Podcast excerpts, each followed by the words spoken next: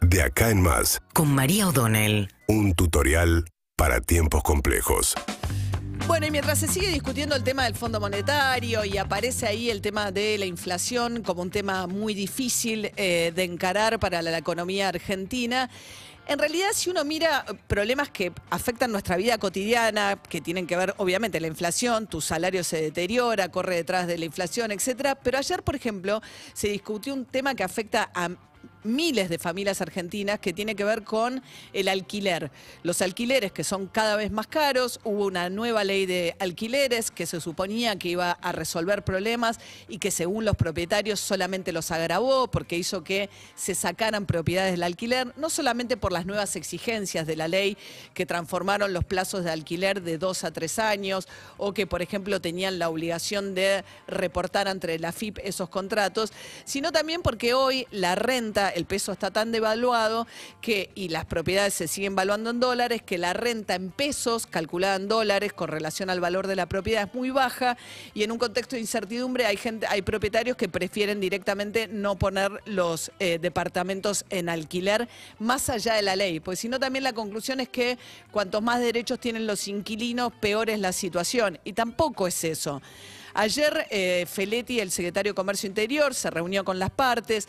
Las inmobiliarias plantearon algo que quizás sea un cambio importante a hacer en la, en la norma, que dijeron los contratos de tres años son un problema, las actualizaciones anuales, si bien ahora se rigen por un índice que acompaña la inflación, dicen pueden ser, sería mejor que fuesen semestrales, si las paritarias son más frecuentes. Bueno, entonces, bueno, eso plantearon las inmobiliarias. Y del lado del Feletti viene entre comillas, amenazando con decir, bueno, lo que vamos a hacer es poner un impuesto a las viviendas ociosas, que tampoco es para rasgarse las vestiduras, existen en muchas las grandes ciudades del mundo, de países muy capitalistas, regulaciones de ese tipo, ¿para qué? Para obligar a los propietarios a poner las propiedades en alquiler y si no a pagar una penalidad por no hacerlo. ¿Cuál sería el mecanismo? Lo que hablaron era decir, bueno, el que tiene, el que paga bienes personales, porque tiene un patrimonio lo suficientemente grande como para pagar bienes personales, si tiene más de tres propiedades y no las pone en alquiler, que la alícuota que paga de bienes personales sea más alta. En el medio de toda la discusión que se está dando en el Congreso con el Fondo Monetario Internacional y con la oposición diciendo no voy a acompañar, acompaño el acuerdo con el Fondo Monetario, pero si esto contempla suba de impuestos no lo voy a hacer, es muy difícil que en este escenario se pueda discutir una suba de impuestos para buscarle esta solución o por lo menos eh, tomar esta medida para eh, el problema de los inquilinos. Pero el problema es muy grave también, porque pues, si uno mira lo que está pasando, hay un fenómeno que se llama de la inquilinización creciente. Es decir, sobre todo en la ciudad de Buenos Aires, hay cada vez menos propietarios y cada vez más inquilinos. En un país con inflación, el que tiene resto para comprar departamentos los usa como reaseguro la idea de ahorrar en ladrillos. ¿Por qué? Porque las propiedades siguen valuadas en dólares, entonces independientemente de lo que pase con el peso, vos te asegurás que ahí tenés una reserva. Entonces, el que puede compra propiedades para ahorrar, entonces no está necesariamente urgido por ponerla en alquiler.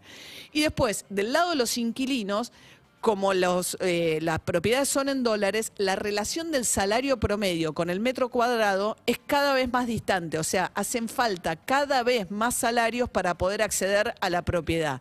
Y en ausencia de crédito esto se convierte en un problema, que es que no accedes a comprar la propiedad. Pero no es que no accedes solamente en los sectores populares, para los que siempre se piensa vivienda como decir, bueno, en la construcción de viviendas populares.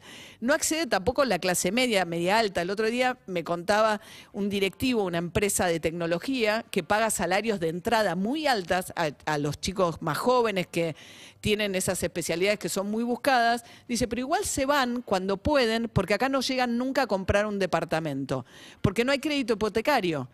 Entonces, esa situación hace que haya muchos inquilinos y cada vez menos propietarios. Fíjense, el censo del 2001 Ciudad de Buenos Aires, los propietarios eran casi el 70%, 68%, inquilinos 22%.